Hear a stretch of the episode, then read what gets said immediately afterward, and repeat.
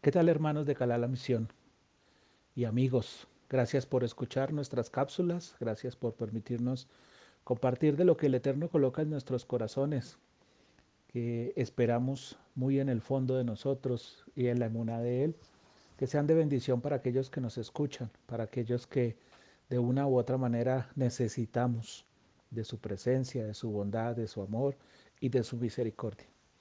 Quisiera que fuéramos hoy al libro de Devarim, capítulo 20, versos del 1 al, al 5, al 4. Cuando salgas a la guerra contra tu enemigo y veas caballos, carros y un ejército más numeroso que tú, no les temas, pues Yahweh tu Elohim, quien te sacó de Egipto, está contigo. Cuando te acerque, cuando se acerquen a la batalla, el sacerdote se dirigirá al pueblo y les dirá, escucha Israel, ustedes están por entrar hoy en batalla contra sus enemigos, no se desanimen, no les tengan miedo, no caigan en pánico, ni se quiebren por ellos, pues ya su Elohim es quien los acompaña para luchar por ustedes contra sus enemigos para protegerlos.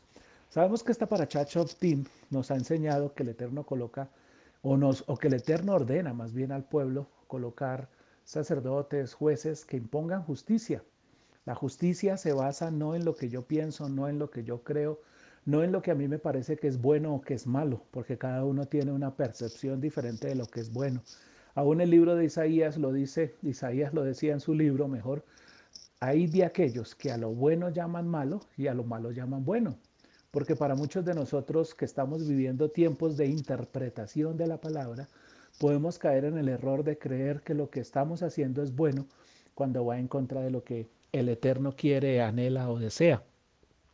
¿Esto a qué nos lleva? Dice la palabra, cuando salgas a la guerra contra tu enemigo y veas caballos, carros y un ejército más numeroso que tú, no les temas.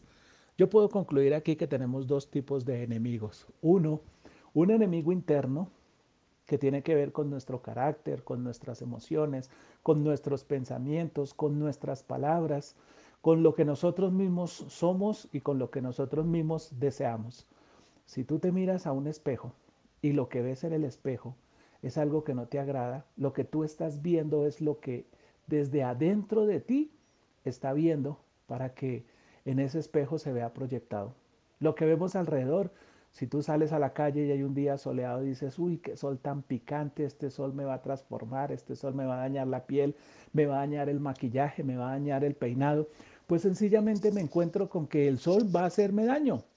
Pero si yo digo es un día soleado, es un día lleno de la bendición de Él, es un día que me va a favorecer, es un día que me va a proteger, es un día que va a hacer que mi vitamina D eh, se, se, haga más efectiva en mí y me pueda librar de todas estas pandemias, pues realmente eso va a ser. Soy la proyección de lo que hablo, soy la proyección de lo que pienso, soy de la proyección de lo que siento. Pero si lo que hablo, lo que pienso y lo que siento está en contra de la Torah, pues sencillamente ese enemigo va a destruirme. Y en segundo lugar están los enemigos externos, aquellos que nos quieren hacer daño a causa de lo que somos, a causa de lo que hacemos, a causa de lo que vivimos.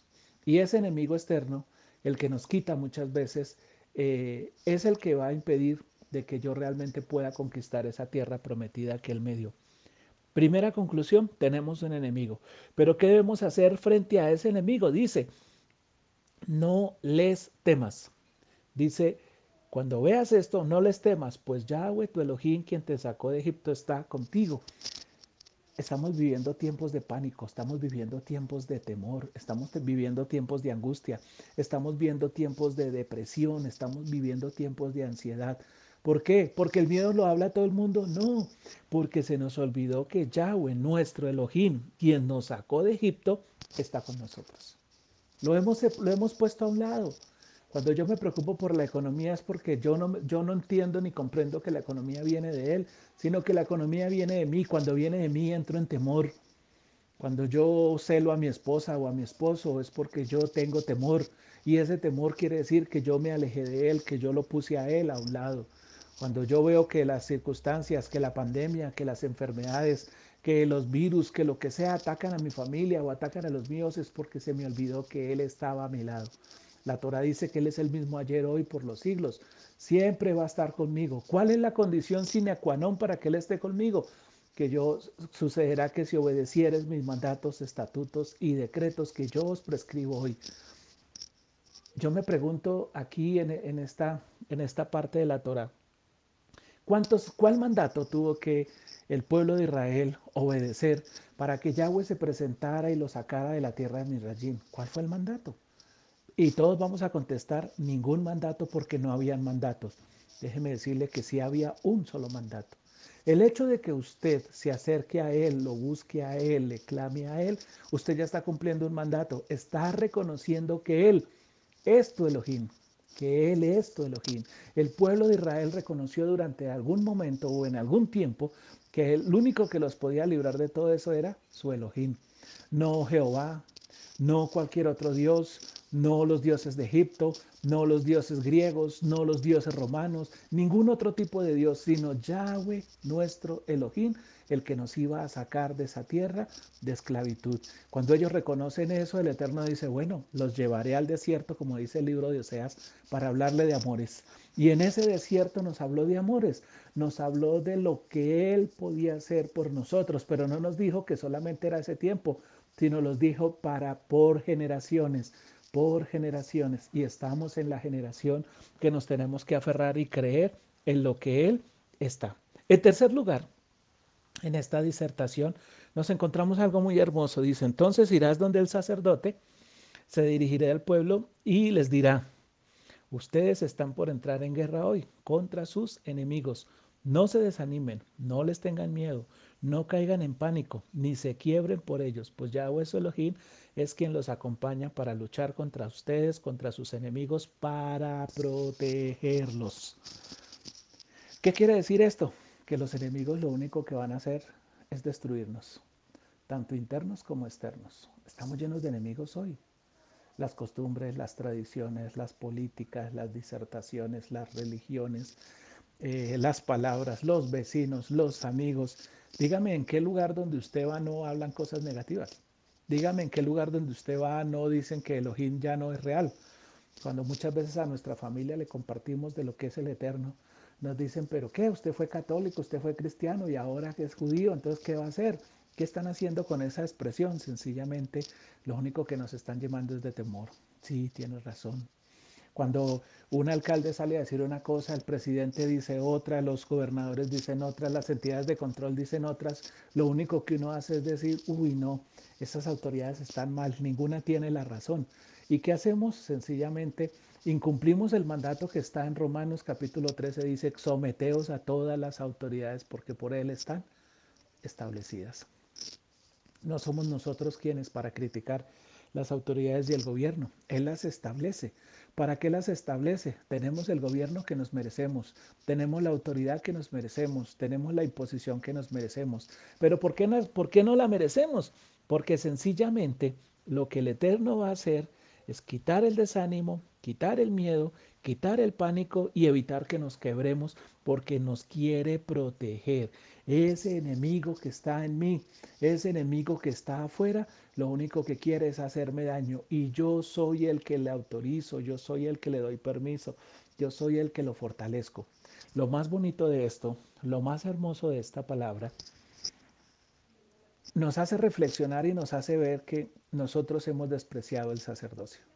Cada uno de nosotros hemos despreciado la labor que el Eterno ha puesto en estos hombres, que lo único que han hecho es fortalecernos, hacernos ver que Él es nuestro Elohim, hacernos ver que Él nos sacó de la tierra de Misrayim, hacernos ver que Él es capaz de quitar el miedo, el pánico, el desánimo y evitar que nos quebremos, hacernos ver que Él es el que nos fortalece. Cada palabra que sale de la boca de un sacerdote viene ungida por Él. Cada palabra que sale de la boca de un morén, de un rabino, viene ungida por Él, siempre y cuando este moré y este rabino se deje usar por Él. Qué bendición que en nuestra congregación el Eterno use a un more como Yoshiyahu, un hombre de bendición, un hombre que se ha dejado utilizar, un hombre que lo único que ha traído son palabras de bendición y de ánimo. Nunca, nunca, en los años que yo lo conozco a él, ha venido a decirme, no, sí, Guillermo, tienes razón, esto está muy al contrario. El Eterno no se ha quedado quieto, me dice, el Eterno no lo ha abandonado, el Eterno lo va a ayudar, el Eterno, cumpliendo las palabras cuando uno sale a la guerra y se desanima y, se, y, se, y entra en pánico y entra en depresión y entra en angustia, como dice la palabra, fortaleciéndonos cada día.